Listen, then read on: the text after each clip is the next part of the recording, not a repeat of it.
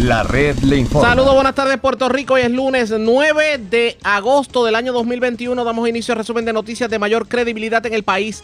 Es la red le informa. Somos el noticiero estelar de la red informativa. Soy José Raúl Arriaga. Esta hora de la tarde pasamos revistas sobre lo más importante acontecido y lo hacemos a través de las emisoras que forman parte de la red que son Cumbre, Éxitos 1530, X61, Radio Grito y Red 93, www.redinformativa.net. Señores, las noticias ahora. Las noticias. La red Y estas son las informaciones más importantes en la red le informa para hoy lunes 9 de agosto. Fuertes lluvias y vientos en ráfaga es lo que nos espera con el paso del Inves 94L. Mañana martes y el miércoles en Puerto Rico. Servicio Nacional de Meteorología no descarta fortalecimiento. Tenemos cobertura completa en esta edición. El llamado del titular de manejo de emergencias es a estar prevenidos y sobre todo preparados, aunque advierte no se trata de un María. Incomprensible e implicada Luma en el decomiso de 337 mil cuartillos de leche fresca. La privatizadora tardó demasiado en restablecer el servicio eléctrico. Secretario de Salud, doctor Carlos Mellado, advierte que se podría hacer obligatorio el pedir prueba de vacunación en restaurantes. El galeno realizó expresiones luego de que directivos de Azores dijeran que no van a acoger la recomendación del gobernador de exigir tarjeta de vacuna a sus comensales. Le dañaron la fiesta al Rey Charlie. Policía se mete en corrida ayer domingo de motoras y expiden casi 1.800 boletos. El Rey Charlie está por el techo bien molesto y amenaza al jefe de tránsito, pero este último le advierte que no le tiene miedo.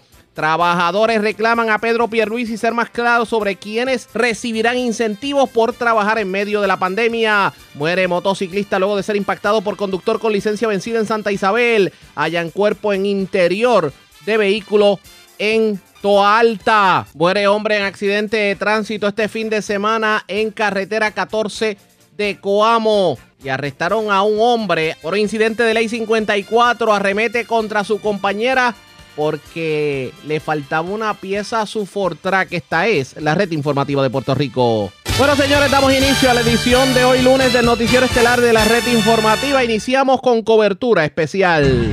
Esto es una cobertura especial.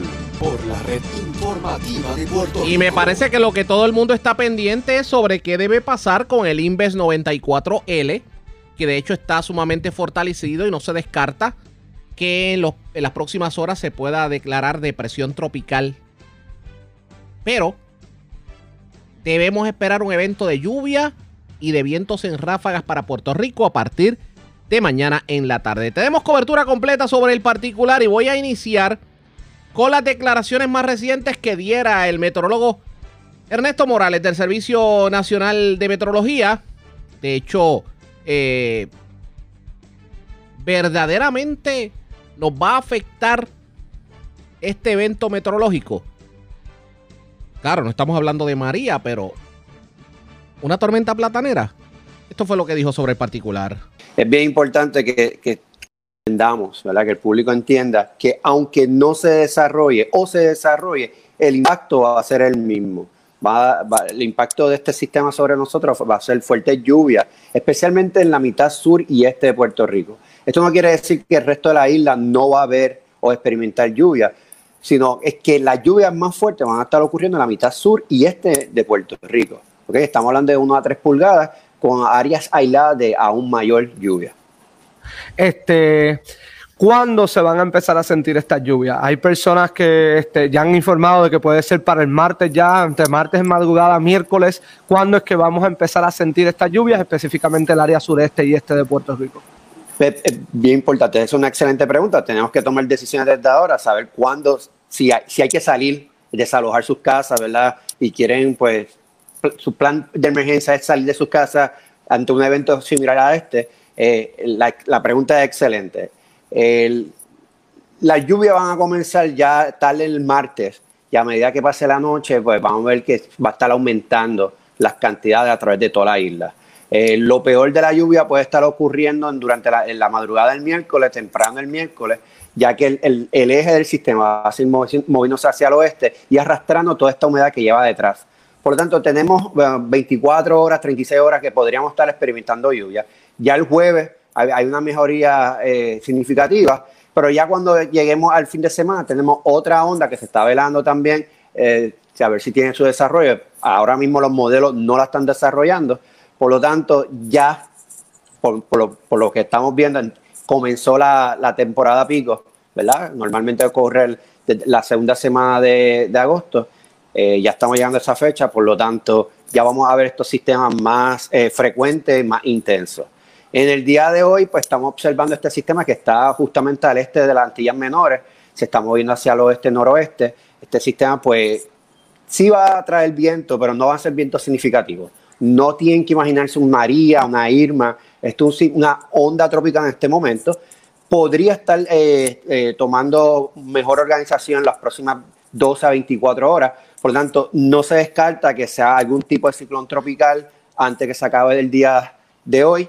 Eh, ciclón tropical quiere decir, puede ser depresión, puede ser tormenta, eh, por lo tanto hay que estar observándola. No se espera, el peor de los casos que se convierta en tormenta, eso no va a estar ocurriendo. Lo, que se espera es que se mantenga como una onda fuerte o se declare como depresión. Aún así, el impacto va a ser el mismo. Va a ser lluvia. Estas primeras lluvias van a traer ráfagas de entre 30 a 40 millas por hora en forma de ráfagas no sostenidas y pues también sabemos que las condiciones marítimas se ver afectadas a medida que este sistema se vaya moviendo a través de la región. Prácticamente lo que usted está diciendo es que pues esta lluvia de este Invest 94L se van a estar sintiendo por lo menos hasta el jueves. Ya en el fin de semana vamos a sentir nuevamente otras lluvias por otro evento atmosférico que se va a estar acercando a la isla. Exactamente, exactamente. Tenemos ya varios sistemas moviéndose de África hacia nosotros y el primero pues estuvo afectando el domingo, eh, vimos que fuertes vientos afectaron el área metropolitana y el este de Puerto Rico eh, y, aguaceros se desarrollan a través de porciones del oeste y suroeste de la isla.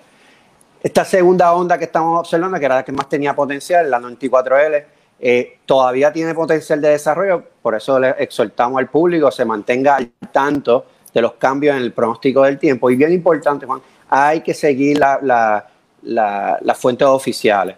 Eh, esta mañana tuvimos, recibimos una gran cantidad de, llamadas telefónicas aquí en la oficina, ya que se pensaba que ya era tormenta, que ya tenía nombre. No, aún no. Aún es una tormenta, eh, una onda tropical, pero que sí tiene potencial para desarrollo. Por lo tanto, por las próximas 12 a 24 horas podemos estar observándolo porque va a estar afectando la región de Puerto Rico. Hay algunas personas que nos están preguntando para qué hora se espera la lluvia. En Morales, el meteorólogo ya indicó que va a ser para madrugada del martes, entre ya no, pero Juan, va, a empezar la lluvia, comienza eh, temprano a la noche el martes. Ok, temprano. La, la lluvia más fuerte pues va acumulando y el, y el, el, el, grosor de la, de, la, de la lluvia pues se espera ya para el miércoles eh, durante la madrugada y la mañana del miércoles. Morales, ¿hay un aproximado de cuántas pulgadas de lluvia se espera que puedan estar cayendo con este evento específicamente del Invest 94L? Estamos hablando entre 1 a 3 pulgadas con áreas aisladas de cantidades mayores, ¿verdad? Siempre sabemos que las regiones como la montaña eh, reciben más lluvia.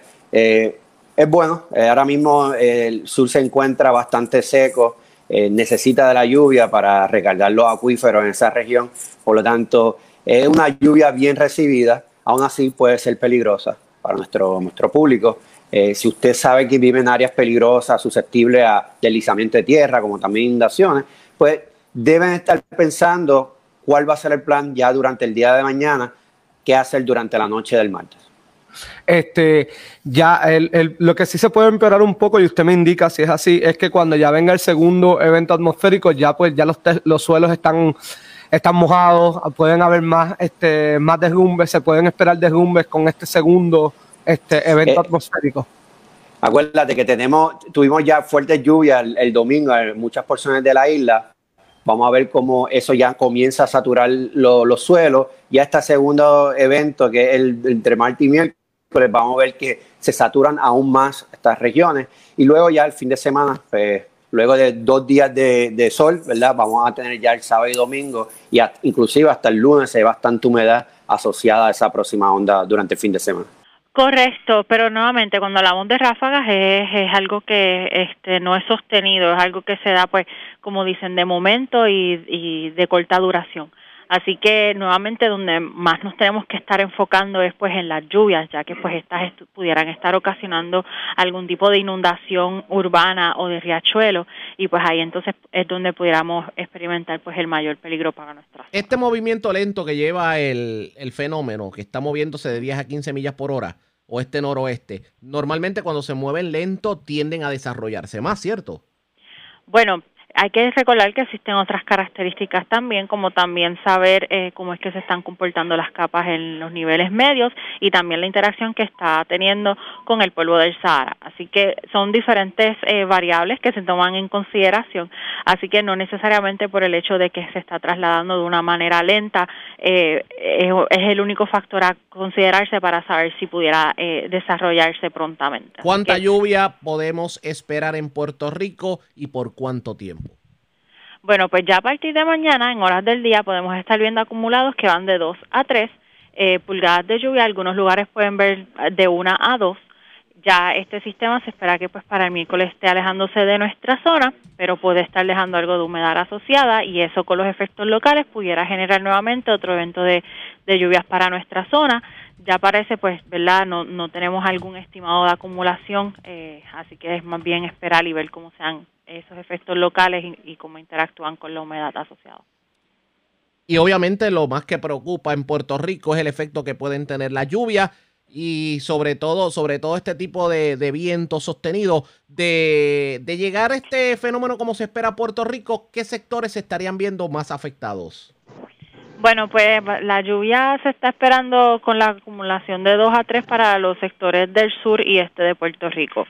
Ya entonces para el resto de la isla es donde estaríamos viendo las acumulaciones de una a dos pulgadas. No estaremos esperando vientos sostenidos. Entiendo. Jackie tiene una pregunta. Adelante, Jackie. Claro que sí, buenos días y gracias por estar conmigo aquí y Arriaga y el público que nos escucha. Eh, te pregunto, ¿se podrá emitir alguna vigilancia de depresión, de depresión o tormenta para Puerto Rico en estas próximas horas? Sí, no, no existen vigilancias de depresión tropical como tal, son vigilancias de tormenta. Eh, y eso se hace si es que estamos esperando algún tipo de ráfaga de viento de depresión o de tormenta. Existe la posibilidad que durante el, en el, día de hoy se emitan, pero nuevamente es porque se están esperando ráfagas y no porque necesariamente el sistema se haya convertido o materializado en una depresión o tormenta. Sea, lo que estamos hablando es que vamos a sentir efectos posibles similares al de una tormenta, una depresión tropical y por eso se optaría por emitir la vigilancia. Pues mira, la realidad es que cuando uno lo pone así, pues uno pensaría que es que está hablando de que en efecto vamos a estar atravesando por una depresión o por una tormenta y la realidad es que no. La realidad es que estamos hablando de un sistema que se va a mantener como una onda tropical y pudiera en momentos de corta duración generar algún tipo de ráfaga que llegue a las millas por hora que se utilizan para catalogar una depresión o tormenta. Pero para poder hacer eso, el protocolo es pues emitir algún tipo de vigilancia o aviso para nuestra zona. Pero nuevamente no es que el sistema va a estar teniendo todas las características necesarias para estar hablando de que Puerto Rico va a estar sintiendo condiciones de depresión o tormenta tropical. Pero de que viene viento y de que viene lluvia, ya eso por lo menos está determinado por parte del Centro Nacional de Huracanes. Por lo menos que viene lluvia sí. El del viento pues en forma de ráfaga. En forma de, ráfaga. No para todos los sectores, correcto. entiendo. La zona oeste de Puerto Rico, ¿cuán afectada se pudiera ver con esto? ¿La zona cuál, perdóname? La, la zona oeste de Puerto Rico. Bueno, hasta el momento una o dos pulgadas de lluvia es lo que se está esperando. ¿Y los vientos serían significativos para el oeste también? Mm, no, para toda la isla en general no estamos esperando, como dije, vientos significativos, simplemente ráfagas que pudieran alcanzar las millas por hora de una depresión tropical, pero de corta duración y no para toda la isla. En el caso de la onda que, que sigue detrás, eh, ¿qué información se tiene? Pues esa sigue bajando la probabilidad de desarrollo ciclónico. Eh, ha estado interactuando, como les dije, con el polvo del Sahara, gran parte también ha sido absorbida por, la, por el otro sistema y ahora mismo lo que tiene es una baja probabilidad de un 10 a un 20%.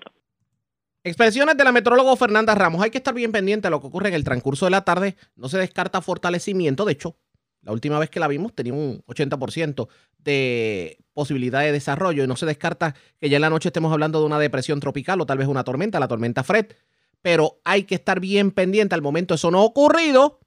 Así que ustedes pendientes de la red informativa que vamos a dar más información sobre el particular. Ahora bien, debemos prepararnos. Le contestamos la pregunta en breve, pero antes hacemos lo siguiente.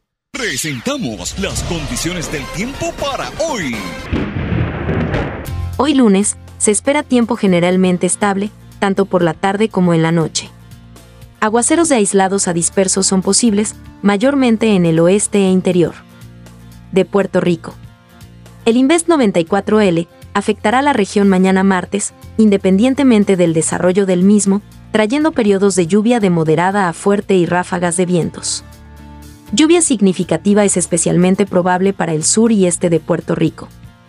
A través de las aguas locales, los vientos continuarán del este de 15 a 20 nudos. Se anticipa oleaje hasta 5 pies.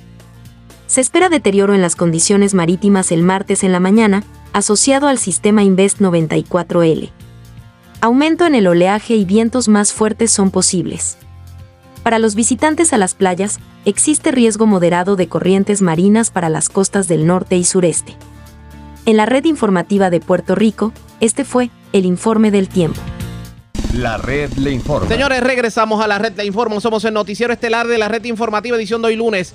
Gracias por compartir con nosotros. Han escuchado ustedes todo lo relacionado al Inves 94L, los cambios que ha habido, obviamente el fortalecimiento y lo que debemos esperar para mañana. Ahora bien, independientemente de la forma en que llegue, pues va a ser un vamos a tener un evento de lluvia, de tronadas, de ráfagas de viento, etcétera, etcétera. Y ante ello, yo tengo línea telefónica al titular de manejo de emergencias, Nino Correa. Vamos a hablar sobre el particular. Correa, buenas tardes, bienvenido a la red informativa. Saludos, Ariaga. Siempre es bueno escucharte, brother. Y gracias por compartir con nosotros. Bueno, llegamos a agosto. Obviamente, estamos en la autopista de los fenómenos meteorológicos. Es el primero que tenemos en el ambiente. ¿Qué me dice sobre el particular? Pues mira, como bien tú mencionas, Arriaga, eh, entramos al pico de la temporada, es un comportamiento que no es que se haya adelantado, sino que se había mencionado cómo iba a poder eh, ser. Tú sabes que había un sistema que habían mencionado que entre ayer domingo a hoy iba a estar pasando, gracias a Dios se disipa, pero este que estaba pendiente para martes a miércoles es el que vamos a estar recibiendo. Durante toda la madrugada estuvimos bien pendientes a lo que pudo haber sucedido, lo que pudiera haber sucedido con este sistema.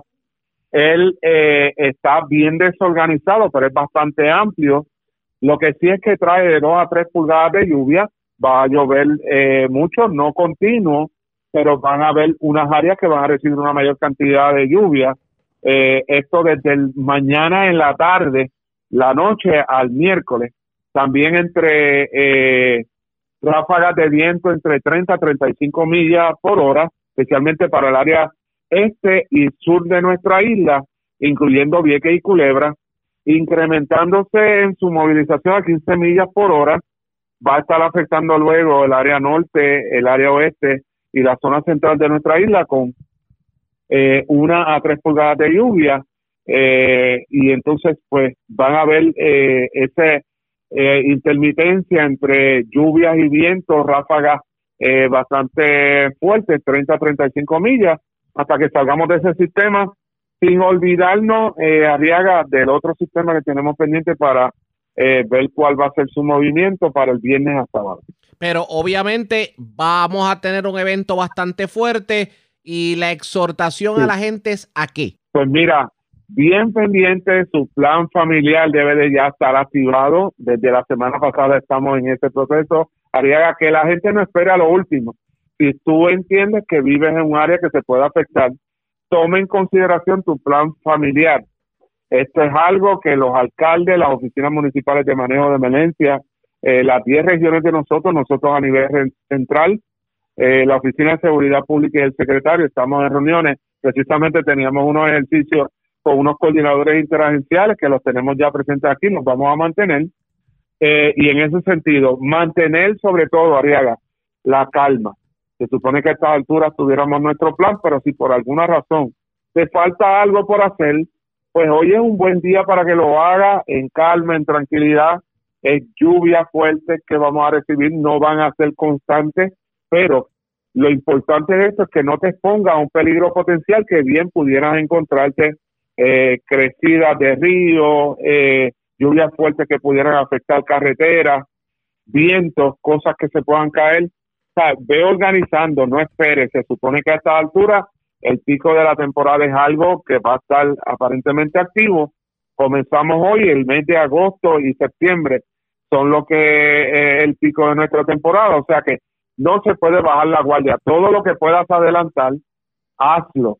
Si tienes que moverte, hazlo con tiempo, pero en un ambiente de tranquilidad, porque gracias a Dios, pues esto no va a llegar a mayores. Sí, no deja de ser un peligro potencial por ser la cantidad de lluvia que pudiera caer y la cantidad de viento que podamos recibir. En este caso, ¿qué sectores le preocupan más de Puerto Rico? Mira, aquí obviamente el área azul tú sabes que está bien comprometida en muchos aspectos, pero Ariaga, siguiendo esa línea que tú traes, si te das cuenta, hay muchos sectores que en estas últimas semanas han estado recibiendo unos días, unos eventos de lluvia, otros días que ha, eh, eh, ha hecho sol. Y en este sentido, pues obviamente el terreno puede estar saturado pudieran haber deslizamientos, ¿verdad? Eh, provocados por estas lluvias. O sea que el área este y el área sur de nuestra isla es la que más eh, propensa pudiera estar a recibir este cambio en efecto a medida que van pasando estos sistemas. Y esto que eh, nos está mencionando el Servicio Nacional de que, eh, ¿verdad? Cada dos, tres semanas pudiéramos tener un evento de lluvia, dos días, tres días de sol, vuelve nuevamente y llueve fuerte pues estas son cosas que sabemos que eh, de estar en el área tropical, el terreno está bastante saturado y hay que estar bien pendiente y considerar cualquier tipo de eh, ¿verdad? movilización o situación que podamos enfrentarnos y, y estar pendiente al terreno, verlo, eh, observarlo y si por alguna razón tú ves que hay algo que pudiera verse diferente, pues es importante que lo, lo comuniques para que entonces lo podamos evaluar. En este caso, eh, obviamente la experiencia siempre nos ayudan a, prepararnos. Eh, ¿Usted cree que el pueblo verdaderamente ya está educado para enfrentar este tipo de eventos meteorológicos? Mira, Ariaga, yo, yo pienso que el huracán María, eso fue exactamente lo que provocó. Por el tiempo, los daños, la magnitud de, este sistema, provocó que el tema de, de lo que es la atención a un huracán, a un evento de lluvia, pues que la gente se programe. Por el otro lado, la importancia de tener un plan familiar. Tú sabes que las mismas emergencias, como siempre he dicho, provocan que tú hagas tu ajuste en lo que pudiera ser tu plan.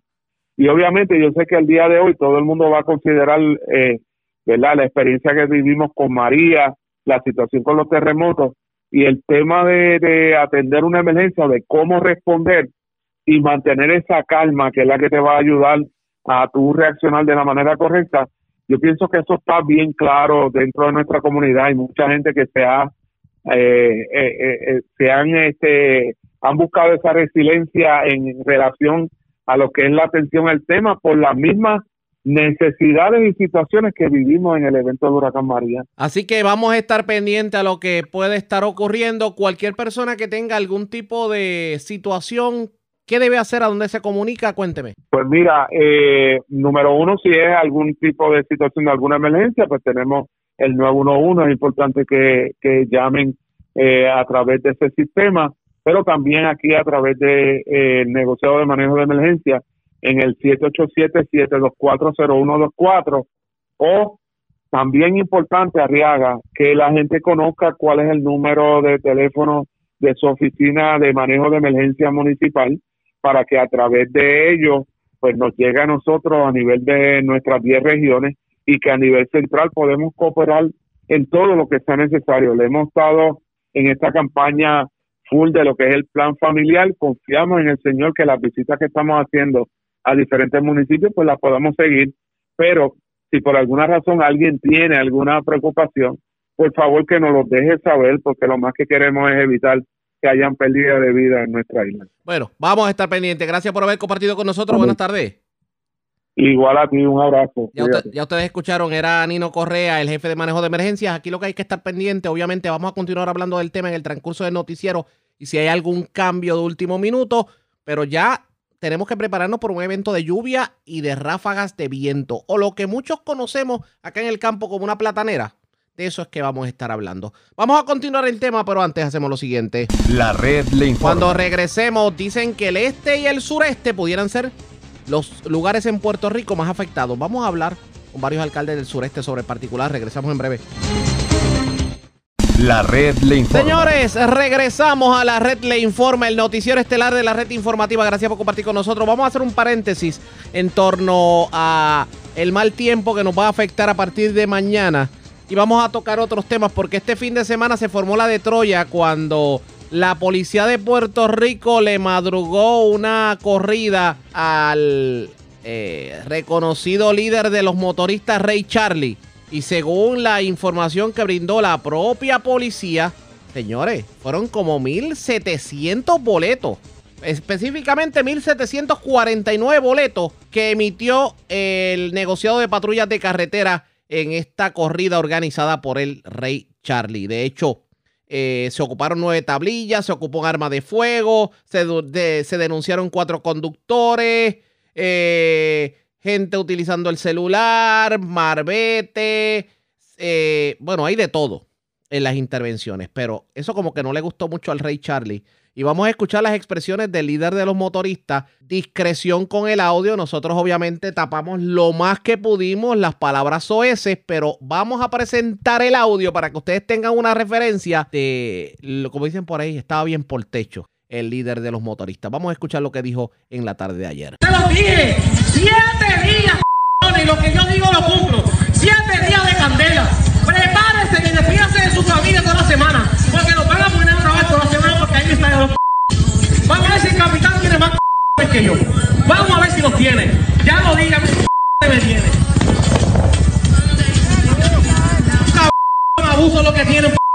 Llevo casi dos años sin hacer actividades. Hago una convocatoria, un chichorreíto live familiar. Y los hijos de vienen otra vez de la paciencia. No dejen que yo un car...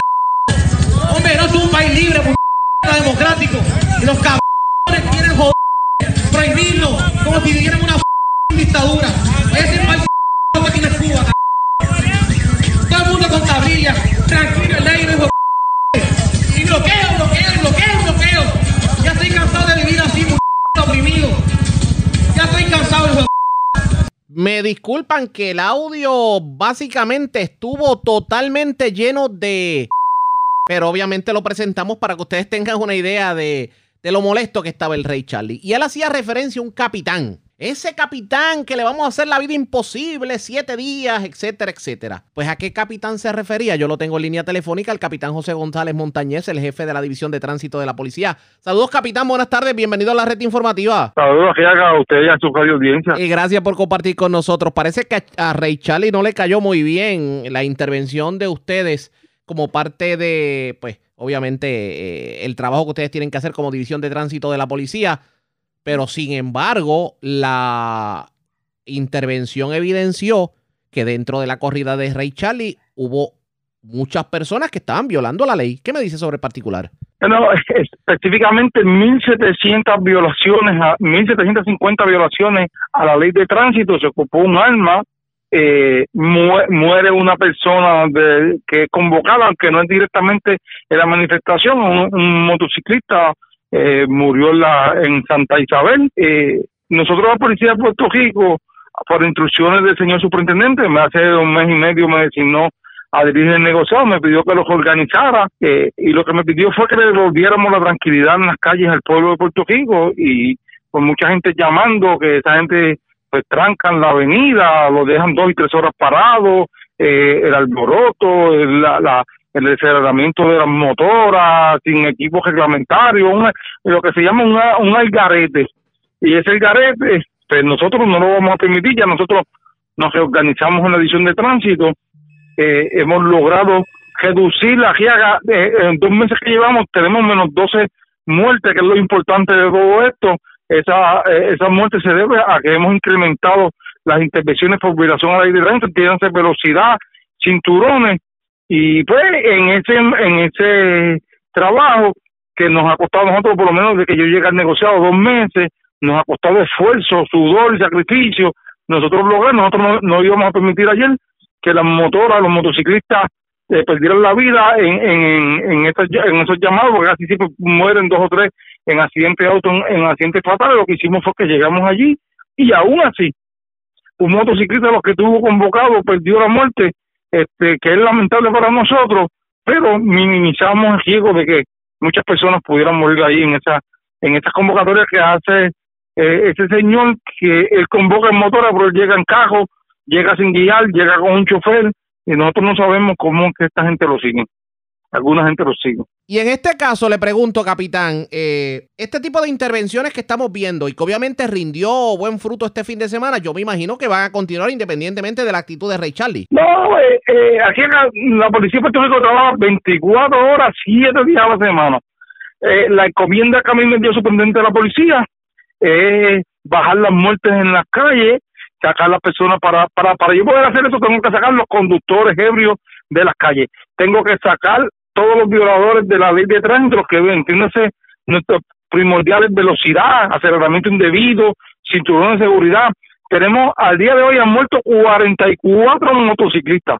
Eh, se espera que, de acuerdo a la estadística, para equiparar los años que vienen, todavía quedan 20 o 25 más por morir, pues nosotros vamos, estamos atajando todo lo que nos lleve a la estadística en más para poder evitar terminar en más, que está ahora mismo, aunque bajamos 12 muertes, estamos en más, yo cogí el negociado en más 45, estamos en más 33 y yo espero final de año poder darle la buena noticia al pueblo de Puerto Rico que aún con, con en comparación con el año 2020 que prácticamente no hubo nadie en las cajeteras, nosotros logramos igualarlo o estar en menos, que es mi, mi meta. Hay algo que, que la gente agradece en este tipo de intervenciones, pero que se puede hacer mucho más y le explico. Aunque muchos pues ven como buena la intervención ayer con todos estos motoristas, hay una situación que está ocurriendo principalmente en el centro de la isla y es la que tiene que ver con los Fortrack. Los fines de semana, de la misma manera que se hacen corridas de motora, Vemos esta ola de Ford Tracks, eh, por ejemplo, Morovis, Orocovis, Ciales, Barranquita, ah, hay Bonito, también para la zona del Ares, de Utuado. Eh, estas, estas corridas que se están dando de Ford Track, que obviamente ahí hay más ilegalidad que inclusive las motoras que tienen tablilla, ¿se van, ustedes van a intervenir, van a iniciar algún tipo de, de programa? Es que, ayer, ayer la convocatoria era de motoras y Ford Track, pues que al nosotros llegar no se presentó un solo Ford Track, nosotros estamos pendientes, a, tenemos el equipo de crimen cibernético pendiente de esas convocatorias, no sé por track.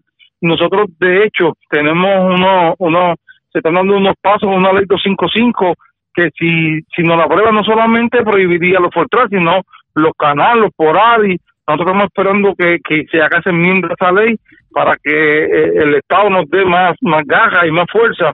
Pero nosotros estamos eh, interviniendo con lo que sea. Nosotros eh, desde el mes de junio que yo llegué allí, nosotros, no, le puedo decir que Tránsito estaba dando tres mil, cuatro mil boletos mensuales. Actual, eh, actualmente nosotros estamos sobrepasando los 25 mil boletos mensuales por violaciones a la ley porque estoy haciendo que los policías esfuercen la ley de tránsito para evitar las muertes en la carretera y devolverle a las personas su calle tranquila y segura. Enhorabuena definitivamente. Eh, oiga, ¿qué es lo ¿Cuál es la violación en ley con la cual ustedes más se han topado en estas intervenciones, independientemente de que sean de motora o a los vehículos comunes? ¿Qué es lo más que la gente, en qué más falla? Cuénteme. Mira, eh, aquí la gente, lo más que se nos está matando a nosotros es por velocidad. Eh, eh, la, velocidad es el factor número uno, está envuelta en, el 90% de la, de la de las carreteras. Sabe que nosotros buscamos lo que es el cinturón de seguridad, velocidad en cuanto a los motociclistas, sin bota, en tenis, con las tablillas, lo, que lo que puso, lo que pasó ayer, las tablillas tapadas con tape para evitar que le sea cobrado el peaje cuando pasan por los peajes. De hecho, que el, hecho nada más de pasar por los peajes es una violación porque muchas de esas motoras no están, no tienen la capacidad de peso para estar en las autopistas, pero ellos tapan las tablillas para que no le cobren el peaje, aceleramiento indebido, caminar en una sola cuerda, lo que le llaman wheeler. Ayer, ayer hubieron ocurrido cuatro accidentes con motora en esta cogida, que eran gente que iban guiando en una sola goma y uno chocó contra otro y se fueron al pavimento y, y chocaron. Wow, que, que definitivamente era el, el afuera. O sea, aquí cuando, cuando uno escucha líderes de, de estas corridas diciendo salimos en familia. Esto va mucho más allá que familia. No, no, porque familia es con tu esposa y tu hijo. Y tú- ellos invitan a cualquiera que vaya allí. Entonces, ellos cogen y te trancan la cajetera. Tú estás una y dos horas esperando en un garaje de gasolina. Ayer uno, uno, unos ciudadanos me dijeron que estaban en el garaje de gasolina. Capitán, gracias que la policía llegó porque llevamos más de una hora tratando de salir de aquí porque esta gente llega al garaje, se apodera, ponen ruido, empiezan en una sola goma, aceleramiento indebido del motor. Bueno, yo, eso es eh, eh, una anarquía lo que hay allí. Entonces, pues nosotros no lo vamos a permitir. Aquí haga, nosotros vamos a estar interviniendo. El grupo de trabajo que nosotros estamos haciendo es para precisamente bregar con eso y devolverle la tranquilidad a las calles. En estos días hemos tenido este, muchas noticias de accidentes en los últimos meses, pero ahora es la, noticia que te doy aquí haga menos 12 muertos, eso me siente complacido, no me importan las amenazas, no me importa lo que puedan decir, nadie me va a sacar de mi norte y mi norte es terminar que haya menos muertos en las carreteras, independientemente eh, de lo que pueda decir cualquier líder que coja bicicleta por ahí. Gracias por compartir con nosotros. Y capitán, pues me parece que yo creo que el, que el denominador común de los que escuchan obviamente el noticiero es que, pues, el voto de confianza. Porque en la medida que Gracias, los ciudadanos que cumplimos la ley podamos estar en las carreteras, pues tenemos un mejor país. Así que vamos a estar pendientes. Gracias, Gracias, capitán, por haber compartido con nosotros. Ya ustedes escucharon, era el jefe de la división de tránsito de la policía, el capitán José González Montañez. ¿Ustedes creían que yo no lo iba a conseguir? Todo el mundo decía, ¿a qué capitán se refiere el rey Charlie? ¿Dónde usted lo escuchó? Aquí en la red informativa. De hecho, esta situación de las motoras le vamos a dar seguimiento. Ustedes pendientes a la red informativa. La red le informa. Cuando regresemos vamos a más noticias del ámbito policiaco, entre las que tenemos que destacar precisamente hubo un accidente de motora en la zona sur de Puerto Rico en donde una persona murió. También eh, tenemos varios incidentes, varios accidentes que se han reportado en las últimas horas y varios incidentes violentos, así que regresamos con eso y más en esta edición de hoy lunes del Noticiero Estelar de la red informativa. La red le informa. Señores, regresamos a la red Le Informa. Somos el noticiero estelar de la red informativa edición de hoy lunes. Gracias por compartir con nosotros. Vamos a noticias del ámbito policiaco. Vamos a comenzar en la zona noreste de Puerto Rico porque un hombre fue arrestado en el residencial Roberto Clemente en Carolina. Aparentemente agredió a su pareja luego de que se percató que le, le faltaba una pieza a su vehículo todoterreno. Además, también en la zona noreste de Puerto Rico, delincuentes escalaron una iglesia en el barrio La Central de Canóvanas y cargaron con Biblia, la guitarra, la base de micrófono. Bueno, dejaron la iglesia sin el sonido y sin las Biblias. La información la tiene Yaira Rivera, oficial de prensa de la policía en el cuartel general. Saludos, buenas tardes. Hola, buenas tardes. Agentes adscritos al precinto de Carolina Sur investigaron preliminarmente un incidente de violencia doméstica ocurrido en el residencial Roberto Clemente en Carolina, donde un individuo agredió a su pareja luego que se percató que le faltaba una pieza a su vehículo todoterreno. Según información preliminar, el hombre de 31 años fue arrestado por las autoridades luego que su pareja alegó que le agredió con sus manos en el rostro y la espalda, tras tornarse agresivo porque le faltaba una pieza a dicho vehículo. Además, la mujer indicó que su pareja le comenzó a enviar mensajes donde la amenazaba de que si no aparecía la pieza, este la iba a enviar para el centro médico. El caso fue investigado de manera preliminar por el agente Eidel Alvarado del precinto de Carolina Sur y fue referido a personal de la División de Violencia Doméstica de Carolina para que continúe con la investigación del mismo y su correspondiente erradicación. En otras notas policíacas, agentes adscritos al distrito de Canóvanas investigaron un escalamiento reportado durante el día de ayer domingo, esto en una iglesia ubicada en la calle Flamboyán del barrio La Central. Según alegó la querellante Maribel Núñez, que alguien el cual se desconoce forzó el candado de la puerta principal de la iglesia y obtuvo acceso al interior. Una vez allí se apropió de varias Biblias, una guitarra eléctrica y una base eléctrica donde se colocan los micrófonos. Toda esta propiedad fue valorada en unos 450 dólares. Además, de acuerdo a la parte perjudicada, se apropiaron de varios documentos los cuales no fueron descritos o especificados. Personal de la División de Servicios Técnicos del CIC de Carolina se movilizaron a esta iglesia donde tomaron fotos y levantaron huellas.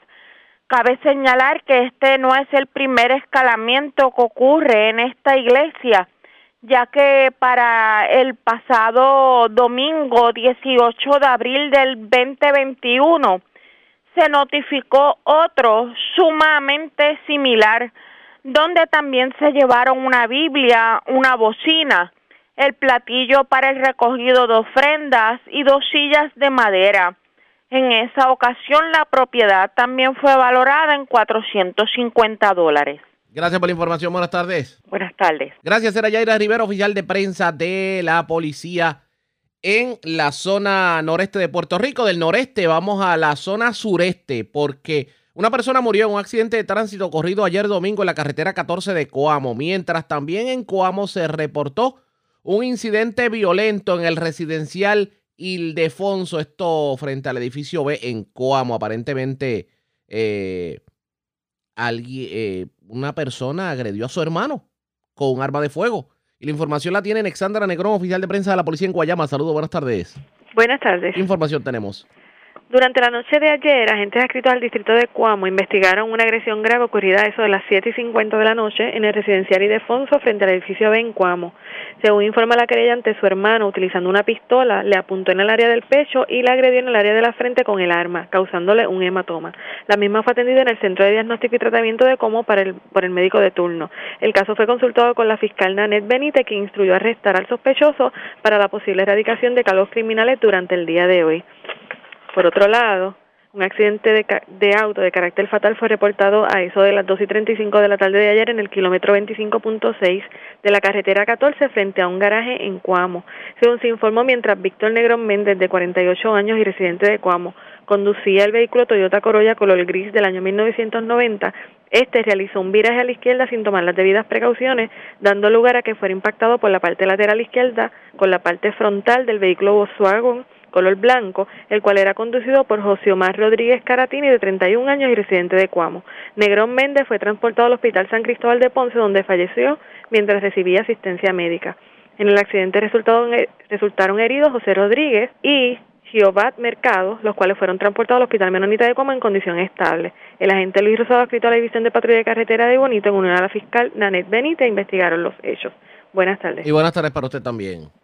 Gracias, era Alexandra Negrón, oficial de prensa de la policía en Guayama, de la zona sureste. Vamos a la zona sur de Puerto Rico. Una persona murió en un accidente con motora ocurrido en la carretera 153 de Santa Isabel a Coamo. La información la tiene Vivian Polanco, oficial de prensa de la policía. Saludos, buenas tardes. Buenas tardes, saludos. ¿Qué información tenemos? Un accidente de auto de carácter fatal con motociclista fue reportado a eso de las 4 y 20 de la tarde de ayer en el kilómetro 8.7 de la carretera 153 en Santa Isabel.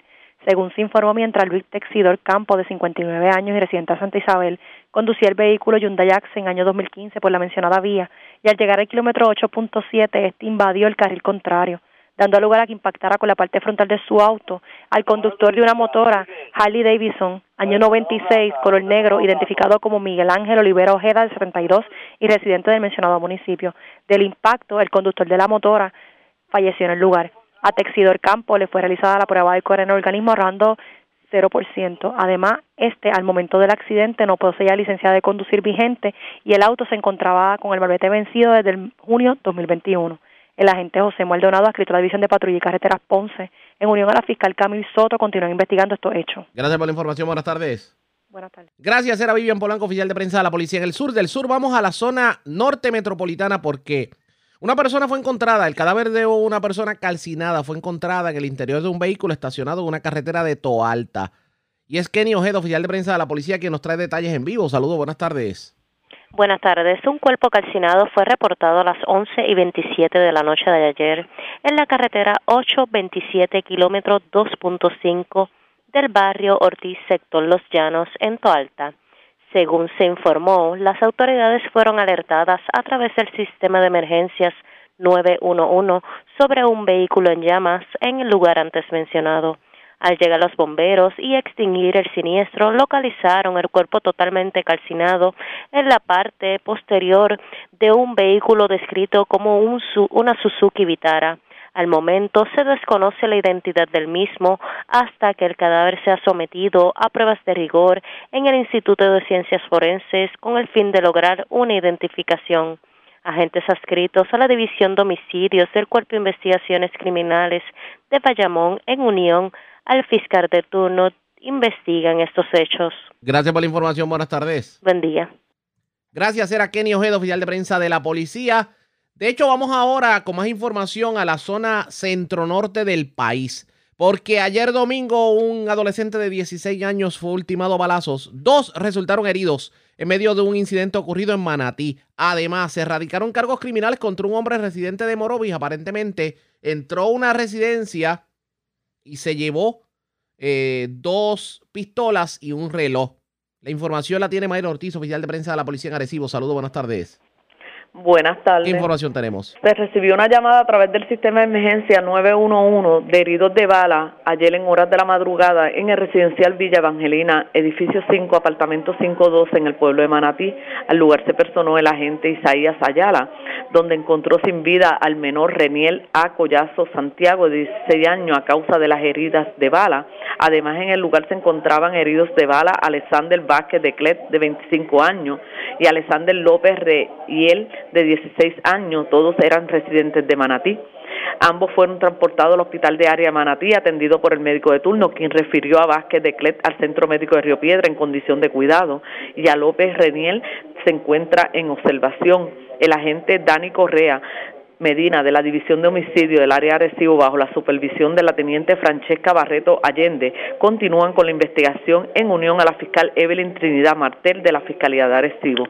También el agente Orlando Nieves Hernández de la División de Propiedad del área Arecibo bajo la supervisión del sargento Ángel Pérez y en unión a la fiscal Evelyn Trinidad, Fiscalía de Arecibo radicaron cargo por escalamiento, apropiación ilegal agravada y daños menos graves contra Roberto Iván Burgos Román, de 41 años y residente del pueblo de Manatí. El caso fue presentado ante el juez Juan Portel, quien luego de escuchar la prueba determinó causa por los delitos antes mencionados y le fijó una fianza global de 30 mil dólares, la cual no prestó siendo ingresado en la cárcel de Bayamón hasta la vista preliminar. Estos hechos fueron el sábado 7 de agosto. En horas de la tarde, el imputado alegadamente forzó una ventana del cuarto máster de la residencia, la cual ubica en la carretera 159, kilómetro 2.4 en el pueblo de Morovi, y se apropió de dos pistolas y un reloj. Hasta el momento esas son las novedades que tengo en el área de Arecibo. Que pasen buenas tardes. Y buenas tardes para usted también. La red le informa. Bueno, señores, vamos una pausa. Identificamos nuestra cadena de emisoras en todo Puerto Rico. Regresamos con más en esta edición de hoy lunes del Noticiero Estelar de la Red Informativa. La red le informa. Señores, iniciamos nuestra segunda hora de programación. El resumen de noticias de mayor credibilidad en el país es La red le informa. Somos el noticiero estelar de la red informativa, edición de hoy lunes 9 de agosto. Vamos a continuar pasando revistas sobre lo más importante acontecido, como siempre, a través de las emisoras que forman parte de la red, que son Cumbre, Éxitos 1530, X61, Radio Grito y Red 93, www.redinformativa.net. Señores, las noticias ahora. Las noticias. La red Y estas son las informaciones más importantes en la red le informa para hoy lunes 9 de agosto. Fuertes lluvias y vientos en ráfaga es lo que nos espera con el paso del Inves 94L. Mañana martes y el miércoles en Puerto Rico. Servicio Nacional de Metrología no descarta fortalecimiento. Tenemos cobertura completa en esta edición. El llamado del titular de manejo de emergencias es a estar prevenidos y sobre todo preparados, aunque advierte no se trata de un María. Incomprensible implicada Luma en el decomiso de 337 mil cuartillos de leche fresca. La privatizadora tardó demasiado en restablecer el servicio eléctrico. Secretario de Salud, doctor Carlos Mellado, advierte que se podría hacer obligatorio el pedir prueba de vacunación en restaurantes. El galeno realizó expresiones luego de que directivos de Azores dijeran que no van a acoger la recomendación del gobernador de exigir tarjeta de vacuna a sus comensales. Le dañaron la fiesta al Rey Charlie. Policía se mete en corrida ayer domingo de motoras y expiden casi 1.800 boletos. El Rey Charlie está por el techo bien molesto y amenaza al jefe de tránsito, pero este último le advierte que no le tiene miedo. Trabajadores reclaman a Pedro Pierluisi ser más claro sobre quiénes recibirán incentivos por trabajar en medio de la pandemia. Muere motociclista luego de ser impactado por conductor con licencia vencida en Santa Isabel. Hallan cuerpo en interior de vehículo en Toa Alta. Muere hombre en accidente de tránsito este fin de semana en carretera 14 de Coamo. Y arrestaron a un hombre por incidente de ley 54. Arremete contra su compañera porque le faltaba una pieza a su Fortrack. Esta es la red informativa de Puerto Rico. Señores, damos inicio a la segunda hora de programación en Noticiero Estelar de la red informativa. De inmediato las noticias. En esta segunda hora también vamos a darle más información sobre el mal tiempo que se espera en el día de mañana y obviamente medidas que tomará el gobierno y que debemos tomar nosotros como ciudadanos Así que mantenga la sintonía, pero por el momento vamos a cambiar de tema porque tenemos que hablar del COVID. Porque desde el pasado viernes el gobernador Pedro Pierluisi ha estado haciendo llamados a los restaurantes para que pidan la tarjeta de vacunas a sus comensales.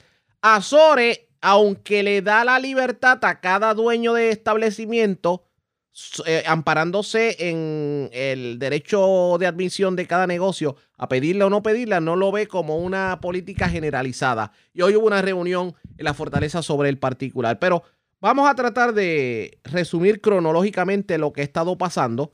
Y voy a comenzar precisamente con las declaraciones más recientes que dio el secretario de salud, el doctor Carlos Mellado, sobre el particular. Eso ocurrió este fin de semana en un, en un proceso de, en un evento de vacunación, debo decir, del Departamento de Salud. El llamado del secretario es a que mientras más personas aboguen por la vacunación, pues más saludable es. Y valga la redundancia, vamos a escuchar las declaraciones. 0,0001% de la población con las dos dosis de vacuna porque hemos tenido casos con una sola dosis. Sabemos que una sola dosis no te va a proteger completamente pero los casos que hemos tenido de fallecimientos con las vacunas, pacientes con fallo cardíaco, pacientes mayores de 90 años, pacientes con enfermedad renal, pacientes trasplantados renales y lamentablemente pues siempre lo establecimos. La vacuna te da un 80, un 95% de efectividad. A ellos no le va a dar un 95%, un paciente que esté inmunocomprometido. Con la variante Delta ya se está establecido que ese por de inmunidad baja al 75%.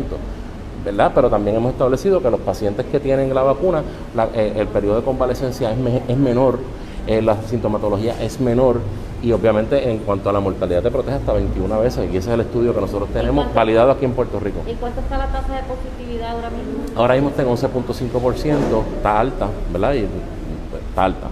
Eh, las hospitalizaciones, como he dicho, el 80% de los pacientes que están hospitalizados no tienen la vacuna y eso es, por eso es que estamos en estos esfuerzos y por eso es que necesitamos que ustedes nos ayuden y lo han hecho desde el principio a difundir el mensaje de que le tenemos que vacunar, de que la gente entienda que esto es un, proceso este, normal, que, la, cantidad de efectos adversos después de 4 millones de dosis que en Puerto Rico se han puesto no pasan de 1.500 efectos adversos, ningún efecto adverso ha sido serio.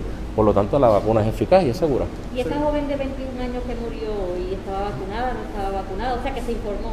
Eh, después yo tengo la información, pero este, la mayoría de los que fallecieron no tenían la vacuna.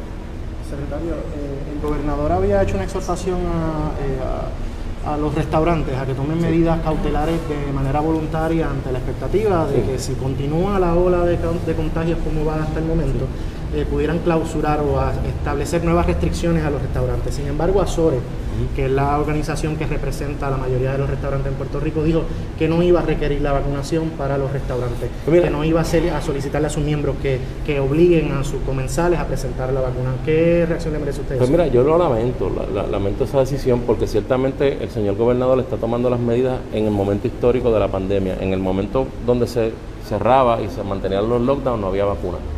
Entonces tenemos la mascarilla, tenemos el distanciamiento como manera protectiva. Ahora tenemos la vacunación validada a nivel de Puerto Rico. Ahora está de, parte de ellos ayudarnos a poder propiciar ambientes seguros en donde las personas que, los comensales, las personas que vayan allí, tengan la garantía de que no se van a contagiar. Y esto, esto tenemos que trabajar todos con esto. Y el señor gobernador ayer le hizo unas expresiones eh, ¿verdad? pidiendo esa cooperación y yo exhorto a Sores a que tome la decisión, porque ¿verdad? Y, y- esto no está escrito en piedra, el gobernador lo ha dicho, en el momento que tenga que tomar una decisión diferente la va a tener que tomar. O sea, estamos ahora en un momento en donde mascarilla, distanciamiento y vacuna. Y, evitar las aglomeraciones, ellos tienen que tomar esa, Pero esa, si esa cooperación no se llegara a dar de parte de los restaurantes, Decisión del señor- ¿hay manera del Estado poder exigirle a los Sí, negocios que definitivamente, que y eso está, eh, ¿verdad? Eso el, el gobernador lo, lo determinará, pero en este momento tenemos unas herramientas y estamos siendo, ¿verdad? Vamos a hacer las cosas de la manera en que las tengamos que hacer. Lo mismo pasa con la vacunación, Eh, abrimos los sitios de vacunación.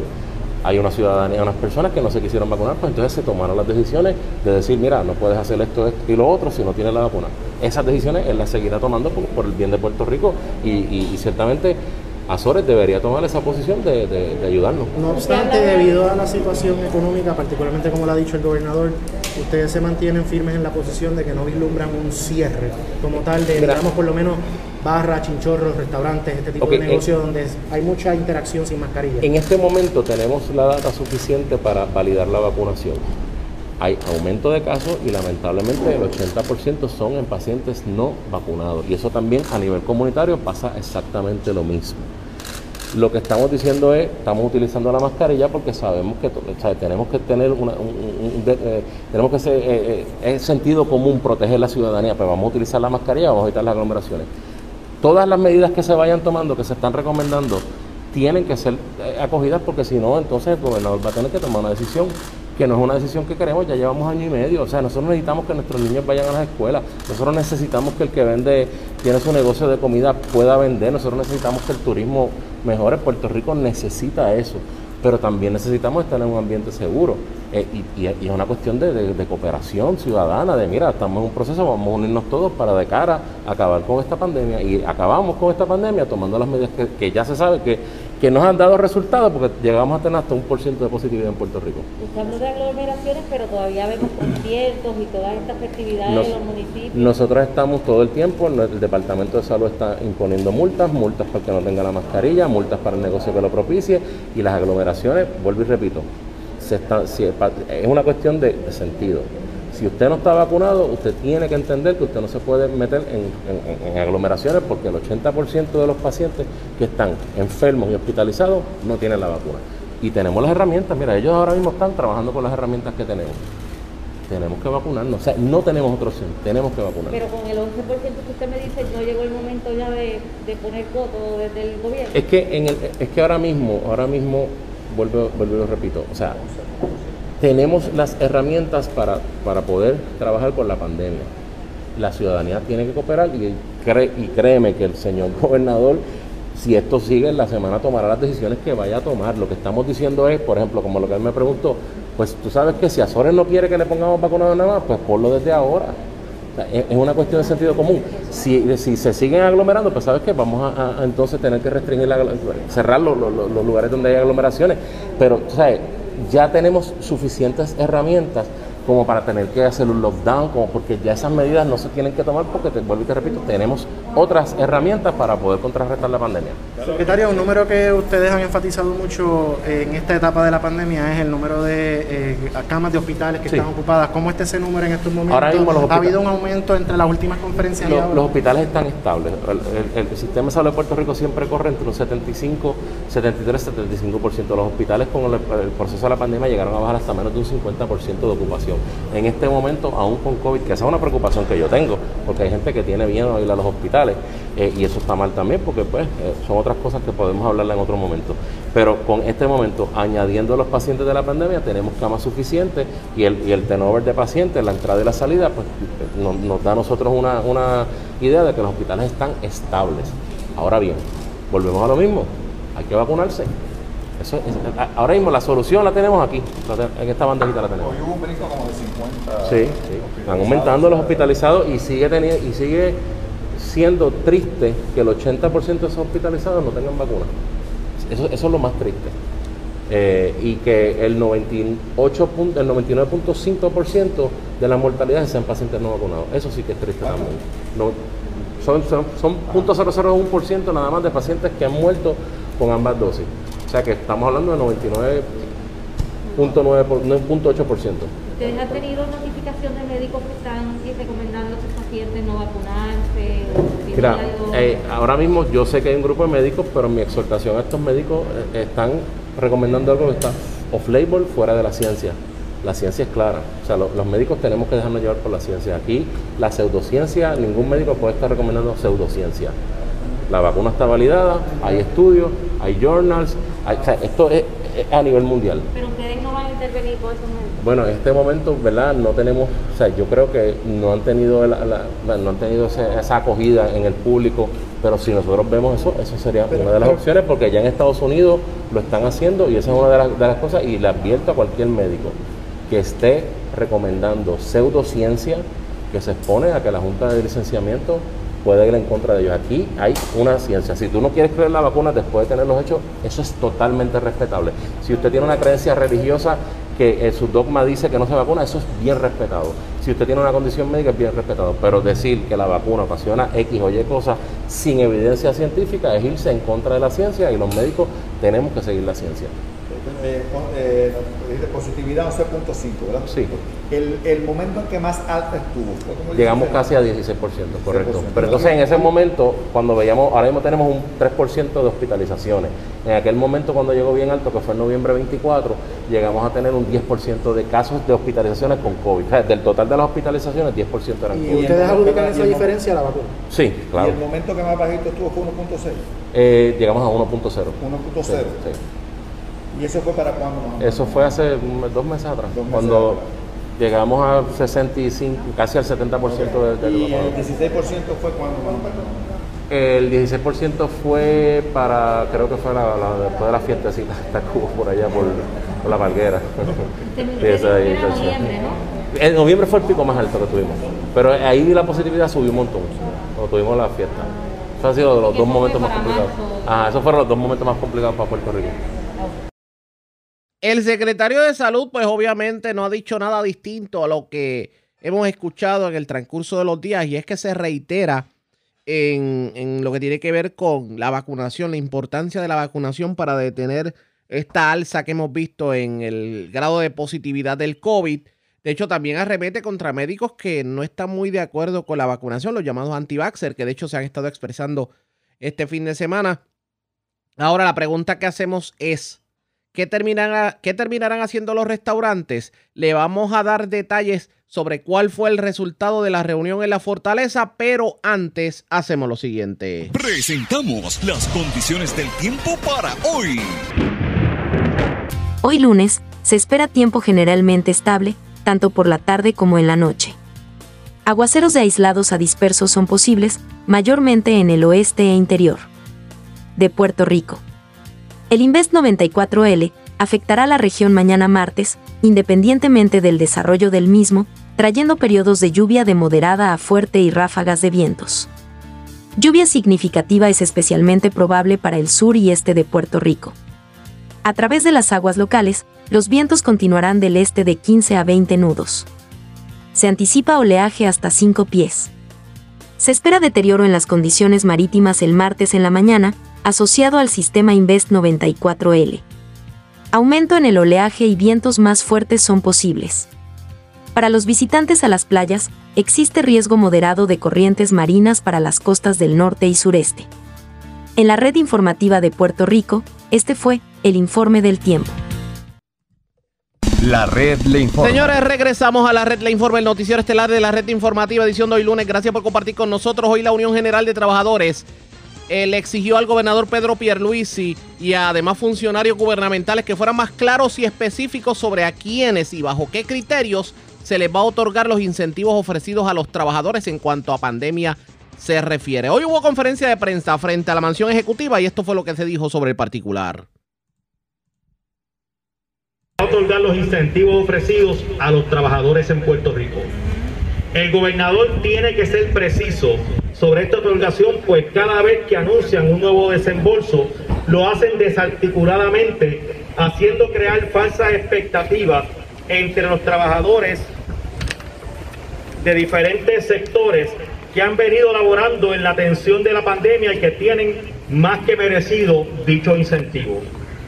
tienen que ser claros y desde el principio decir cuánto recibirá cada trabajador y en qué fecha se entregarán los incentivos, porque hacen los anuncios, pasan meses y el dinero no se desembolsa.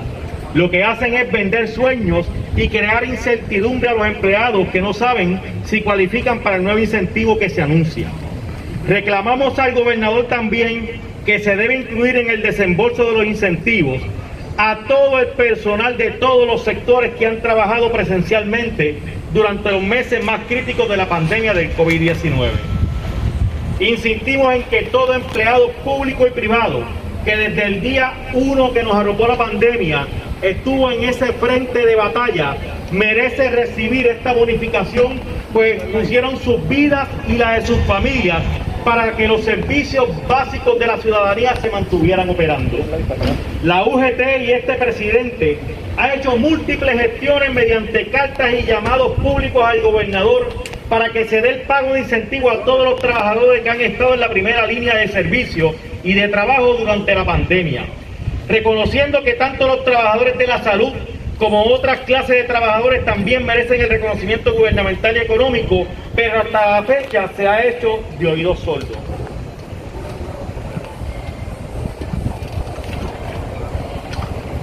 El gobierno debe incluir a todos los trabajadores que no han sido incluidos en ninguno de los incentivos anunciados. Según fue avanzando la pandemia, se fueron añadiendo grupos a los incentivos y deben incluirse más pero hubo un grupo de trabajadores de primera línea que no fueron incluidos y que deberían también recibir este dinero. Nosotros como gremio seguiremos haciendo todo lo que esté a nuestro alcance hasta lograr que cada trabajador que ha dejado el pellejo en la batalla contra esta pandemia sea reconocido y debidamente incentivado.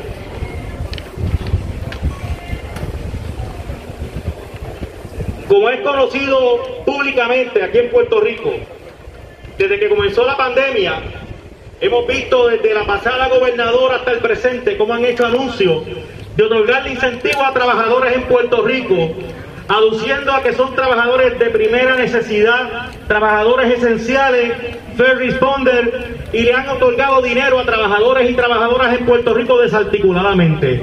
Esto lo que ha creado en el gobierno de Puerto Rico y los centros de trabajo es molestia y desasosiego, toda vez que no han consultado ni con las agencias ni con los representantes de los trabajadores, en este caso con la Unión General de Trabajadores, cómo repartir este dinero. Este gobierno ha demostrado una vez más su incapacidad administrativa. Ni repartir dinero que no es de ellos sabe hacer este gobierno. Y los trabajadores que han dejado sus familias en sus casas, que han arriesgado sus vidas de sus familias, están todavía en la incertidumbre de cuándo le entregarán el bendito incentivo que anuncia el gobierno de Puerto Rico. Parte de estos trabajadores en, algunos de los hospitales lo han ido recibiendo, pero no hay una fecha de entregarle el incentivo absolutamente a nadie más. No sabemos a quién, cuándo le van a entregar el incentivo que ha traído el gobierno del gobierno de Puerto Rico aparte parte del gobierno federal. Por eso le hacemos el llamado al gobernador y a todo el sector político de este país a que se sienten y dialoguen con los representantes de los trabajadores para que estructuremos de forma correcta, de forma responsable, cómo incentivar a los trabajadores en Puerto Rico que han atendido el asunto de la pandemia desde el día cero y que en el día de hoy están bajo la incertidumbre de cuándo recibirán este dinero. ¿Hay ejemplos, Gerson? ¿Hay algún ejemplo de, de gente que se ha quedado colgada? Mira, seguro que sí. Tenemos hay, personal de primera línea, tanto en el cuerpo de emergencias médicas, compañeros inspectores de salud ambiental, inspectores de sustancias controladas del Departamento de Salud, agentes de rentas internas del Departamento de Hacienda y me dirán, pero ¿cómo un agente de rentas internas atiende la pandemia? Porque han sido parte de los grupos que han tomado para que puedan fiscalizar la implementación de la orden ejecutiva del gobierno de Puerto Rico. Los operativos que hace la Oficina eh, de Sustancias Controladas del Departamento de Salud, la Oficina de Investigaciones, lo hace con diferentes trabajadores de diferentes agencias, que son los que intervienen en los diferentes lugares, comercios, haciendo que se eh, haga valer las órdenes ejecutivas en Puerto Rico y estos trabajadores en su mayoría no han sido considerados. Expresiones del presidente de la Unión General de Trabajadores. Lo cierto es que tuvieron su audiencia con representantes del gobernador No ha quedado muy claro de a quién le toca y a quién no le toca y por qué a unos sí y a otros no. Eso está por dilucidarse pendientes a la red informativa. La red le Vamos a una pausa. Cuando regresemos, señores, 337 mil cuartillos de leche que se perdieron porque hubo un apagón de Luma. Hablamos de eso luego de la pausa. Regresamos en breve. La red le informa. Señores, regresamos a la red Le Informa, el noticiero estelar de la red informativa. Gracias por compartir con nosotros. A finales de la pasada semana trascendió que se decomisaron 337 mil cuartillos de leche fresca por orden de la Oficina para la Reglamentación de la Industria Lechera Oril. Y esto debido a que, pues, una avería eléctrica de Luma Energy dejó a la planta suiza Dairy sin servicio y eso provocó el que la leche simplemente fuera descartada. Obviamente esto preocupa porque es un dinero que no va a llegar a los ganaderos. Y yo tengo en línea telefónica al presidente de la Comisión de Agricultura de la Cámara, el representante Jorge Alfredo Rivera Segarra. Vamos a hablar sobre ese tema. Saludos, buenas tardes, bienvenido. Saludos, buenas tardes, Ariaga, y a todo el pueblo de Puerto Rico que nos puede escuchar en esta hora. Gracias por compartir con nosotros. 337 mil cuartillos de leche, que obviamente ese dinero no va a llegar a los ganaderos. ¿Qué me tiene que decir sobre el particular? Sí, este, nosotros este, nos enteramos de esa noticia el viernes y, y no, no pudimos quedarnos callados y reaccionamos. Y fue una noticia que, que pudo haber salido el fin de semana. Y, y además de, de dolido, porque yo creo que la palabra, esto duele, el, el tú tener que, que, que votar 337 mil litros de leche, pues, pues no- nos dolió mucho porque sabemos de lo difícil del proceso de- y, la calidad de nuestra leche en Puerto Rico. Y, y nos pusimos a indagar y, y llamadas telefónicas con el con el director de Oril y, etcétera etcétera pues nos explica que nace de, de- el problema nace de una avería que hubo eh, de este, energía eléctrica y, y debido a, a la- el tiempo en restablecer el sistema la leche se, se nos dañó y nosotros pues queríamos decirle al pueblo de Puerto Rico que además de que estuvimos pendientes y nos enteramos de esta noticia pues vamos a vamos a, investigar qué realmente sucedió para que tanto las plantas que no reaccionaron su, su sus plantas eléctricas y sus generadores y por qué Luma tal vez tardó, etcétera, etcétera, pues por eso, eso es lo que nosotros nos encaminamos a ver qué sucedió para que esto no vuelva a ocurrir. ¿Cuánto dinero se estaría perdiendo con precisamente el decomisar esta leche? Pues aproximadamente estábamos este, en la investigación que hemos hecho hasta ahora sobre 200 mil dólares en adelante. Estamos hablando de bastante y es dinero que obviamente no va, no va a llegar, pero eh, donde se encontraba la leche almacenada no tenían generador eléctrico. Pues mira, hasta la, la información que tenemos hasta ahora, porque queremos ser también prudentes este, hasta que nos haga la investigación exhaustiva, la, los generadores, eh, se creó lo que nosotros llamamos la tormenta perfecta.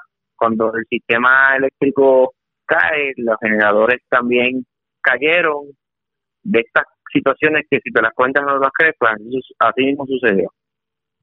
Pero en este caso, eh, eh, para, para entender un poquito, eh, se supone que cuando la leche no se puede procesar o cuando hay excedente o cuando hay algún problema, se supone que la leche se descarte. Y aquí hemos visto que a muchos ganaderos, históricamente hablando, se le ha multado precisamente por no haber eh, dispuesto de la manera correcta de la leche en excedente o la leche que se daña.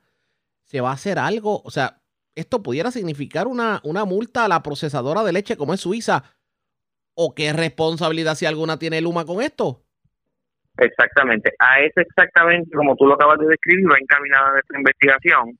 Y número uno, eso sería número uno. Número dos, también vamos en busca de que esto no vuelva a ocurrir y asegurarnos, ¿verdad?, de que también, porque nosotros también tenemos conocimiento que aquí también, adicionar a este problema, a esta tormenta perfecta que sucedió este fin de semana, diariamente aquí se bota leche. Y, y eso, eso es conocimiento público y también tenemos que ya buscar una solución a ese valor añadido de la leche tenemos que continuar entonces buscando lo que haya que enmendar, lo que haya que cambiar, lo que haya que mejorar. Yo creo que en eso va encaminada nuestra investigación y es lo que tenemos que hacer. Hablando de tormentas y sin ánimo de cambiar el tema, se habla de un fenómeno meteorológico que nos puede estar afectando martes y miércoles. Y aunque tal vez no sea algo extraordinario, aquí hay algo que sí preocupa y son los cultivos, las cosechas, porque cualquier vientito de ráfaga te deja sin plátano, te deja sin guineo, te deja sin café, etcétera, etcétera. Eh, ¿Qué pasa por su mente cuando se habla de, de la posibilidad de una, como se le conoce en el argot pueblerino, de una platanera? Sí, este, yo lo primero que se me viene a mi mente es pedirle misericordia a Dios. ¿Por qué? Porque venimos con unas cosechas que realmente son casi nuevas, no se han podido levantar con fuerza del huracán María y ya comenzamos otra vez con la temporada y los sustos semanales, porque esto va a ser semanal. Y, y mi exhortación es, ¿verdad?, a que oremos a Dios que tenga misericordia y a prepararnos en lo que nos toque, este, buscando esa gasolina a tiempo para almacenarla, verificar las plantas eléctricas y, y estamos en el autopista de los huracanes. Nuevamente comenzamos otra vez a prepararnos. ¿Y a los agricultores qué le diría usted como presidente de la Comisión de Agricultura? Pues que nosotros vamos a estar muy pendientes a todas las ayudas que puedan surgir de que nos toque algo, nos pase algo y como siempre hemos sido, ser facilitadores, abrir todas las puertas necesarias y accesibles a que cada agricultor pueda entonces este, recibir alguna ayuda de suceder algo, buscar todas las alternativas posibles. ¿Cómo se han, tiene conocimiento si verdaderamente los agricultores en el centro se han podido recuperar de lo que ha sido esta ola de, de asuntos, incidentes? Por un lado María, por el otro eh, en medio del inicio de la pandemia que se detuvo obviamente los cultivos en las fincas y los agricultores no estaban llegando a trabajar ni a recoger el café. Eh, ¿Cómo está la cosa al momento? Pues mira, este, hasta el momento lo, lo, el conocimiento que tenemos ya ya hemos estábamos estamos llegando a estabilizarnos, no del todo, pero sí este, las fincas están produciendo, sí este estamos y hemos logrado esa estabilidad que, que, que el agricultor busca y ahora pues jugándole a Dios que se mantenga esa estabilidad y que no nos, no nos toque ningún mal tiempo. Definitivamente. ¿En qué quedó, por cierto? Recuerda, recordamos nosotros que usted estaba fiscalizando las, las condiciones en que se encuentran las facilidades del Departamento de Agricultura en, en Yacuecas, en Adjuntas. Sí, Adjuntas. Que obviamente es la oficina que cubre el centro de la isla, la montaña específicamente. ¿En qué quedó todo eso? Pues mira, gracias a Dios, luego de nuestra visita sorpresa y todo lo que demás hicimos, los cambios que necesitaba aquella estructura este, se dieron, este, comenzaron a moverse, este, el, el, el director regional comenzó a, a, a, suplir y a las necesidades que había y existían y gracias a Dios pues este, está llegando toda la normalidad después de aquella visita. Resultó. Resultó. O sea que enhorabuena definitivamente. Hay, hay que hablar de las nuevas generaciones cultivando la tierra. Y hay una preocupación en el centro de la isla y usted, y obviamente uno de los institutos educativos que más atiende eh, al joven que quiere cultivar la tierra es la Universidad de Puerto Rico, recinto dutuado. Y hemos visto que a, además de que no se le está fomentando, no se está fomentando eh, eh, la ayuda del recinto por parte del gobierno, inclusive aquí se pretendió hasta cerrarlo, la matrícula sigue bajando porque no, no, se le está, no se le está presentando al estudiantado el atractivo de poder cultivar la tierra y sobre todo, eh, digamos, dirigir una carrera en agricultura sustentable. ¿Qué pasa por su mente? ¿Qué, ¿Qué análisis ha podido hacer sobre el particular? ¿Cómo fomentamos que los jóvenes cultiven la tierra cuando los institutos educativos que abren las puertas para eso, nosotros como pueblo los estamos estrangulando? Sí, definitivamente. Aquí hay una contradicción de, de, de, de, todo. Cuando vayamos a, cuando vamos a, al campo y a, y a lo real, te das cuenta que hay unas filosofías, hay unos discursos que totalmente distantes de la realidad. Nosotros tenemos que, que, que, que comenzar a reajustar todo lo que tenga que ver con la educación de la agricultura. Y cuando digo reajustarlo es comenzar a darle la importancia desde kinder hasta la universidad de cuán importante ser agricultor, cuán importante y necesario es trabajar nuestra tierra. El recinto de Utuado está siendo amenazado, todos lo sabemos, están en busca y la misma universidad le hace difícil expandir todo lo que tenga que ver este currículo universitario y lo que estamos buscando es añadir que no sea un trampolín, porque usan trampolín la Universidad de Puerto Rico Utuado para dirigirse entonces a Mayagüez y queremos romper con ese trampolín para que se pueda alimentar de los mismos estudiantes de la montaña que puedan conseguir el bachillerato, porque el problema es que no estamos dando ese ese bachillerato, esa culminación de tu etapa, porque solamente te dan cierta este, etapa de la universidad y tienes que dirigirte a otra. Pues no, tenemos que entonces asegurar que tú comiences y termines allí. Y eso es lo que nosotros estamos trabajando y vamos en busca de eso. Vamos a ver qué termina ocurriendo en este sentido. Agradecemos el que haya compartido con nosotros. Buenas Gracias tardes. Ya ustedes escucharon el representante Jorge Alfredo Rivera Segarra, que de hecho es el presidente de la Comisión de Agricultura de la Cámara de Representantes. 337 mil cuartillos de leche que se perdieron simplemente porque se fue la luz y tardó en llegar y Luma no atendió el asunto por día y la leche simplemente pasó a mejor vida. Lo cierto es que este dinero no va a llegar a los ganaderos. Señores, estar botando la comida, estar perdiendo comida por un asunto de energía eléctrica, eso definitivamente preocupa. Obviamente, eh, la Cámara de Representantes hará una investigación sobre el particular, así que ustedes pendientes a la red informativa. La red Señores, informa. vamos a una pausa. Regresamos esta vez a la parte final del noticiero estelar de la red informativa. La red le informa. Bueno, señores, regresamos esta vez a la parte final del noticiero estelar de la red informativa de Puerto Rico. ¿Cómo está Estados Unidos? ¿Cómo está el mundo a esta hora de la tarde? Vamos a la voz de América. Yoconda Tapi y John Burnett nos resumen lo más importante acontecido en el ámbito nacional e internacional. Legisladores de ambos partidos celebraron que el Senado de Estados Unidos aprobara el proyecto de ley de reforzamiento de la adherencia de Nicaragua a las condiciones para la reforma electoral, conocida popularmente como Ley Renacer, y confían en que ahora se pueden promover unos comicios libres y transparentes en un momento clave para esa nación. Anthony Belchi tiene los detalles. El proyecto legislativo Renacer aprobado por el Senado permitirá presionar aún más al gobierno de Nicaragua, liderado por Daniel Ortega. Ahora congresistas y senadores de ambos partidos aseguran que este texto legal debe sentar las bases para impulsar las elecciones presidenciales en el país centroamericano con todas las garantías, tal y como reclaman desde la comunidad internacional. El senador demócrata Bob Menéndez, uno de los impulsores de la propuesta, señaló que tras esta decisión unánime se evidencia que los intentos del mandatario nicaragüense de encarcelar a sus oponentes políticos no servirán de nada. Por su parte, la congresista republicana María Elvira Salazar, que en su momento presentó el texto en la Cámara Baja junto a su compañero de filas demócratas Albio Sires, también expresó su gratitud por la aprobación de este proyecto de ley para que, según ella, la dictadura asesina de Ortega rinda cuentas por sus actos. Desde hace unos meses, algunos organismos internacionales, como la Organización de los Estados Americanos, instaron al gobierno de Daniel Ortega a una reforma electoral de cara a los comicios presidenciales previstos para el mes de noviembre. Ahora el proyecto de ley Renacer contempla que desde Estados Unidos se establezcan los parámetros para que a través de la diplomacia se puedan promover las elecciones democráticas en Nicaragua y también se revise la participación del país centroamericano en el Tratado de Libre Comercio entre Estados Unidos, República Dominicana y Centroamérica.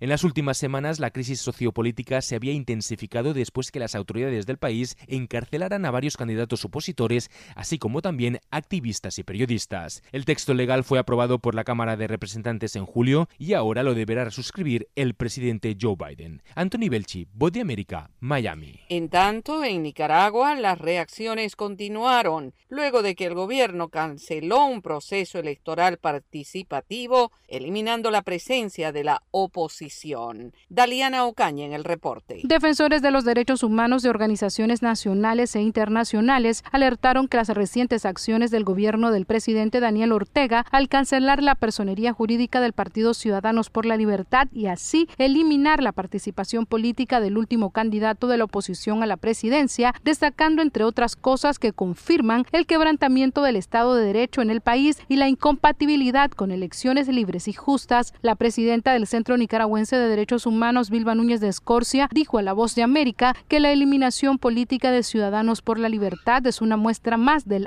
autoritarismo que se vive en Nicaragua. Prácticamente eso ya solo eh, era historia de una muerte anunciada. Yo no sé quiénes fueron los ingenuos que pensaron que aquí se podía eh, participar en una farsa. Por su parte, y desde el Departamento de Estado de Estados Unidos, el secretario de Estado Anthony Blinken emitió una declaración el fin de semana afirmando que la comunidad internacional tendrá que asumir que la cancelación de la personería jurídica al Partido Ciudadanos por la Libertad emitida por el Consejo Supremo Electoral significa el fin de la legitimidad del proceso electoral de Nicaragua. Sin embargo, el Consejo Supremo Electoral argumentó que este partido político ha cometido graves violaciones a la ley electoral y Luis Luna Raudes, de actuación de este poder del Estado, argumentó. Particularmente ha realizado manifestaciones de manera reiterada mediante actos verbales que menoscaban la independencia, la soberanía. Las acciones del gobierno se produjeron luego de que el Senado de Estados Unidos aprobó la iniciativa de ley Renacer. Daliano Caña, Voz de América, Nicaragua. Millones de estadounidenses continúan reticentes a recibir la vacuna contra el COVID-19, mientras la altamente transmisible variante Delta se expande vertiginosamente por todo el territorio.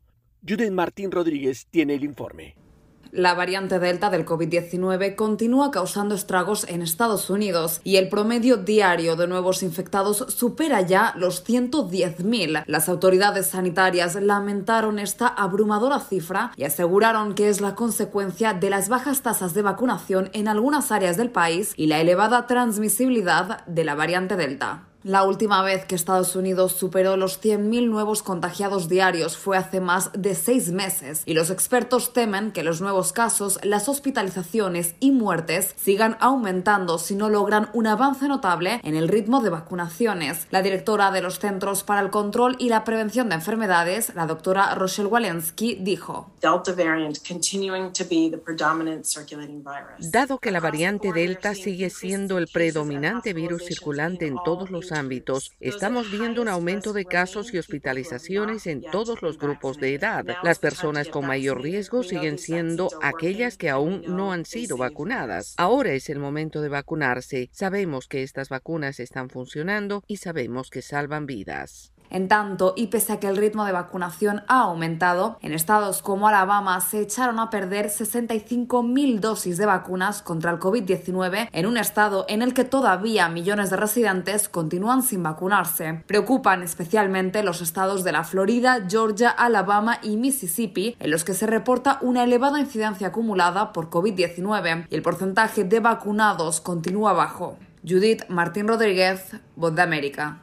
Las noticias siguen. El constante aumento de llegadas de migrantes a la frontera sur de Estados Unidos está recibiendo una contundente respuesta del gobierno del presidente Joe Biden y la patrulla fronteriza está ejerciendo su autoridad en el marco de la ley para deportarlos. Manuel Padilla, jefe de la Dirección de Operaciones de la Patrulla Fronteriza de Estados Unidos, CBP por sus siglas en inglés, confirmó que los migrantes irregulares están siendo devueltos a su país en vuelos especiales y explicó algunos detalles. Ciertas familias que llegaron recientemente y que no pueden ser deportadas expulsadas bajo el título 42 y que no tienen una base legal para permanecer en los Estados Unidos son susceptibles a la deportación acelerada a su país de origen bajo el programa de verificación electrónica de nacionalidad. En una conferencia telefónica de prensa realizada el viernes, Padilla también reiteró el mensaje del gobierno a quienes intentan ingresar al país varias veces después de ser expulsados e hizo una advertencia. CBP también ha comenzado una iniciativa para reducir la reincidencia de entrada ilegal. Cualquier adulto soltero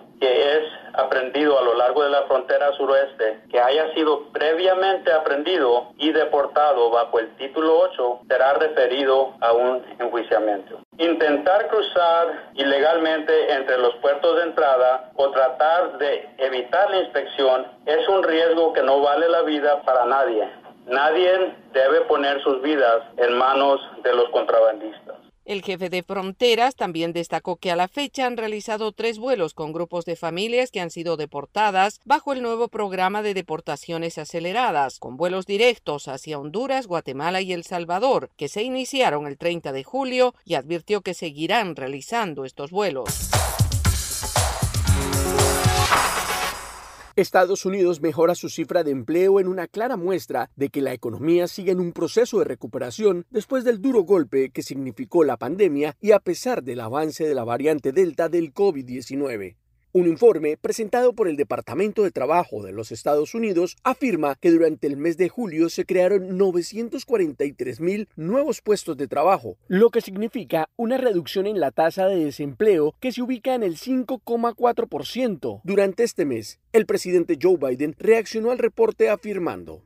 Sin duda, tendremos altibajos a lo largo del camino a medida que continuamos la batalla sintiendo una nueva oleada de la variante Delta del COVID. Lo que es indiscutible ahora es que el plan Biden está funcionando. Sectores como el turismo y el ocio fueron los que más le aportaron a esta cifra, ya que la reactivación económica y el levantamiento de algunas restricciones impuestas por la pandemia hicieron que los estadounidenses volvieran a salir a restaurantes y a lugares de esparcimiento masivos y que retomaran los viajes a ritmo previo a la pandemia, mientras las escuelas esperan reabrir con clases presenciales y aportan más de 200.000 nuevos empleos. Sin embargo, algunos economistas como Katy Bosch Jasik, quien trabaja para Oxford Economics, advierte que el rápido avance de la variante Delta del COVID-19 podría afectar esta tendencia en los próximos meses. El chavismo celebró elecciones primarias para definir sus candidatos para las elecciones regionales de noviembre, mientras muchos sectores de la oposición aún no definen candidaturas. Carolina Alcalde tiene los detalles. El Partido Socialista Unido de Venezuela celebró el domingo elecciones primarias abiertas para entre los 100.975 militantes postulados definir a los candidatos que participarán en las elecciones del 21 de noviembre en las que se elegirán 23 gobernadores y 335 alcaldes. El presidente Nicolás Maduro aseguró que las primarias son un ejemplo del ejercicio de la democracia participativa y protagónica y desde el centro en el que emitió su voto se refirió al proceso de diálogo que podría iniciar en México esta semana. Ese diálogo ya tiene un documento tiene un documento redactado. Está en este momento debatiéndose la agenda. Hay siete títulos en la agenda que están debatiéndose. En un centro electoral del este de Caracas, tras participar en las primarias, varios ciudadanos dijeron a La Voz de América que se trató de un proceso sencillo, tal y como expuso Igor, quien además manifestó sus expectativas para los comicios de noviembre. Realmente los felicito porque están bien organizados.